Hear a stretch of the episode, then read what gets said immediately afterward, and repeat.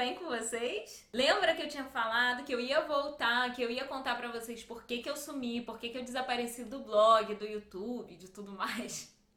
E ia contar o que, que eu aprendi nesse tempo que eu desapareci? Pois é, tô aqui para isso. Bom, o que, que aconteceu? Quem, não sei se vocês lembram, né? Eu tinha colocado algumas metas para mim para 2016 e eu tinha estabelecido três tipos de metas: metas para tradutor iniciante, metas pessoais e metas profissionais para mim. Só que no decorrer do ano eu vi que eu comecei muito bem, né? Minhas metas profissionais, pessoais e tal. Mas as minhas metas pro tradutor iniciante começaram a tomar conta de tudo da minha vida. E eu comecei a deixar de lado as minhas metas pessoais e principalmente as minhas metas profissionais. O que, que aconteceu? Chegou mais ou menos no meio do ano, mais pro final do ano um pouquinho, eu comecei a ver que eu tava assim, meio que exagerando, né, no tradutor iniciante e que eu tinha que lembrar do meu lado profissional também. Tipo, eu tava deixando muito de fazer trabalhos para poder fazer os posts, os vídeos e tudo mais. E aí eu pensei, não, peraí, isso não pode continuar assim. E aí eu comecei a focar de fato naquilo que eu queria para mim, nas minhas metas profissionais e fui mergulhar de cabeça mesmo na tradução audiovisual, principalmente na tradução para dublagem, né? Que era o que eu tava querendo pegar mais como trabalho. Eu faço ainda legendagem, sim, e é, tradução de textos agora eu só faço quando um ou outro cliente direto manda para mim. Mas o meu foco total é tradução para dublagem. E aí, o que, que aconteceu? Como eu sempre falo para vocês, gente, tem que ter paciência, tem que mandar currículo, tem que ir lá falar e tal, aparecer. E aí eu comecei a fazer isso de novo. Comecei a mandar os currículos e mais ou menos uns dois meses depois eu comecei a receber algumas respostas de alguns estúdios e pedindo para fazer testes e testes e testes. E aí eu passei nos testes e comecei a receber é, escalas de trabalho para fazer. Tá bom, né? Legal, até aí, pô, bacana e tal né? Eu consegui atingir as minhas metas profissionais. Só que aí aconteceu o seguinte: eu foquei pra caramba nas minhas metas profissionais e esqueci as minhas metas pessoais. Ah, é, pois é, essa sou eu. Não consegue dar conta de três metas, né? Uma de cada vez. Pois é. Eu comecei a trabalhar para dar conta, né, de todas as escalas, de todos os estúdios eu comecei a trabalhar sem horário nenhum. Eu falo para vocês lá no blog, né, que vocês têm que ter um horário para trabalhar e tal, se organizar. Pois é, eu não tava tendo isso. Eu começava a trabalhar tipo 7 horas da manhã e no, ia trabalhar até 3, 4 horas da manhã e no dia seguinte eu acordava às 10, né, porque eu não conseguia acordar tão cedo. Enfim. E eu não tava tendo. Final de semana, eu não tava tendo. Eu não tive Natal, eu não tive Ano Novo. Eu trabalhei esses dias todos. Carnaval, eu trabalhei pra caramba, né? E enfim, feriado, nada disso eu sabia o que, que era. E isso começou a me dar um esgotamento muito grande. Por quê? Isso tudo começou mais ou menos em setembro.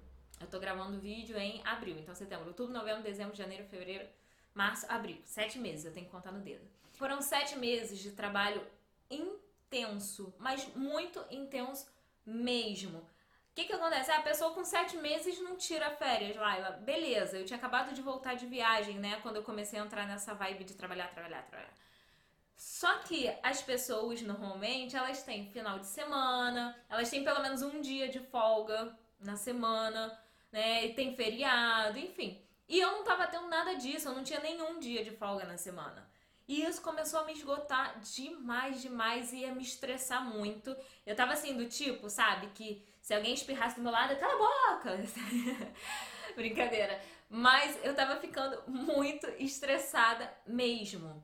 Ao ponto de falar assim: não, agora eu tenho que parar. E aí eu é, marquei uma viagem e tal, vi tudo, avisei os clientes e falei: olha, até dia tal eu vou trabalhar, depois desse dia eu vou viajar e só volto dia tal. E aí, é, todos eles aceitaram numa boa. É, eu falei com eles, me mandem trabalhos até dia tal para eu conseguir entregar até antes de viajar. E beleza, combinamos super de boa, tranquilo. Nesse período que eu tirei as minhas férias, que eu fui viajar um pouquinho e tal, ficar mais tranquila, eu comecei a pensar, gente, peraí, agora vamos voltar pro meu pessoal um pouquinho, né? Então, 2017 eu quero ver se eu consigo conciliar meu profissional e o meu pessoal. Qual é a minha grande meta agora que eu parei esses dias para conseguir tentar me organizar e, e ver se eu consigo levar isso até o final do ano? É ter o meu tempo de trabalhar e ter o meu tempo de descanso. Nem que, por exemplo, ah, tá, legal, eu vou trabalhar a parte da tarde e da noite, porque para mim são mais tranquilas, é menos gente é, entrando em contato comigo e tal, conversando, família, enfim né? Que a gente tem que levar isso em consideração também. Então, a partir da manhã é minha livre. Se eu quiser, sei lá, ir à praia, se eu quiser ir pra academia, se eu quiser ficar dormindo, não importa. E aí eu vou trabalhar a partir da tarde, sei lá, de três até meia-noite. Mas enfim, eu quero ter um tempo pra mim. E eu quero também ter um tempo, por exemplo, ou no final de semana, ou então eu trabalho final de semana e não trabalho um dia durante a semana. Enfim, eu ainda não sei como eu vou fazer isso, mas é sério, gente, eu tô tentando me organizar para fazer isso. Porque só eu sei como eu fiquei mal durante esse período, esses dias, esses últimos dias, principalmente agora, início de abril. Eu fiquei muito, muito mal, tá? Mas, assim, eu quero que isso sirva de exemplo para vocês, porque legal, é ótimo ter muito trabalho, mas a gente, ainda assim, com muito trabalho, é legal a gente saber dividir. Tá? E uma coisa é você ter muito trabalho, por exemplo, aí ah, eu sei que daqui a um mês esse muito trabalho vai acabar porque eu vou terminar a escala, eu vou terminar o seriado. Enfim, como aconteceu ano passado, se eu não me engano foi até período de abril ou maio, eu fiquei um mês trabalhando assim muito intensamente, mas eu sabia que era um período curto, que ia durar um mês ou 20 dias, não lembro quanto tempo foi de trabalho.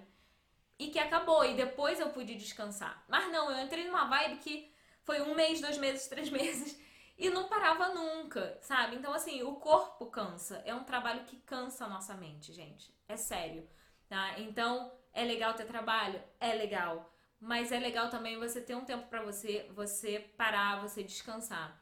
Tá? Eu não tenho filhos, mas eu fiquei pensando, gente, se eu tivesse filhos, como é que eu ia fazer? Meu filho ia estar tá jogado com meu marido pro lado e eu não ia estar tá dando atenção, sabe? Então, assim, vamos usar esse fato que aconteceu comigo pra gente refletir, né? Eu vou refletir na minha vida e fica de experiência para você, né? Caso aconteça contigo também, como você vai lidar com essa situação? Como você vai conseguir dividir o tempo para tudo e não se sentir sobrecarregado, sobrecarregada, né, de tanta coisa, de tanta pressão, porque acaba sendo uma pressão muito grande, né? Você fazer tudo direitinho e tal.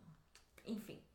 Então, isso foi o que aconteceu comigo, o que está acontecendo comigo ainda, né? Porque, como eu falei, eu ainda tô tentando me organizar, ainda tô vendo se eu vou conseguir botar isso em prática e, vendo como é que eu vou fazer. Gente, deixa dicas pra mim aqui embaixo. O que, vocês fazem para relaxar, né? O que, que eu posso fazer até em casa mesmo, de repente, se eu não tiver afim de sair, sei lá. Mas, é... enfim, agora eu tô mais tranquilinha, já voltei de viagem e Vamos ver, vamos ver. De vez em quando eu, eu prometo que eu gravo uns videozinhos pra vocês, mas eu ainda não prometo vídeo semanal, tá? Ok? E deixa as dúvidas também, que aí eu vou gravando as dúvidas pra vocês aqui no YouTube, ok? Grande beijo, pessoal. Até o próximo vídeo.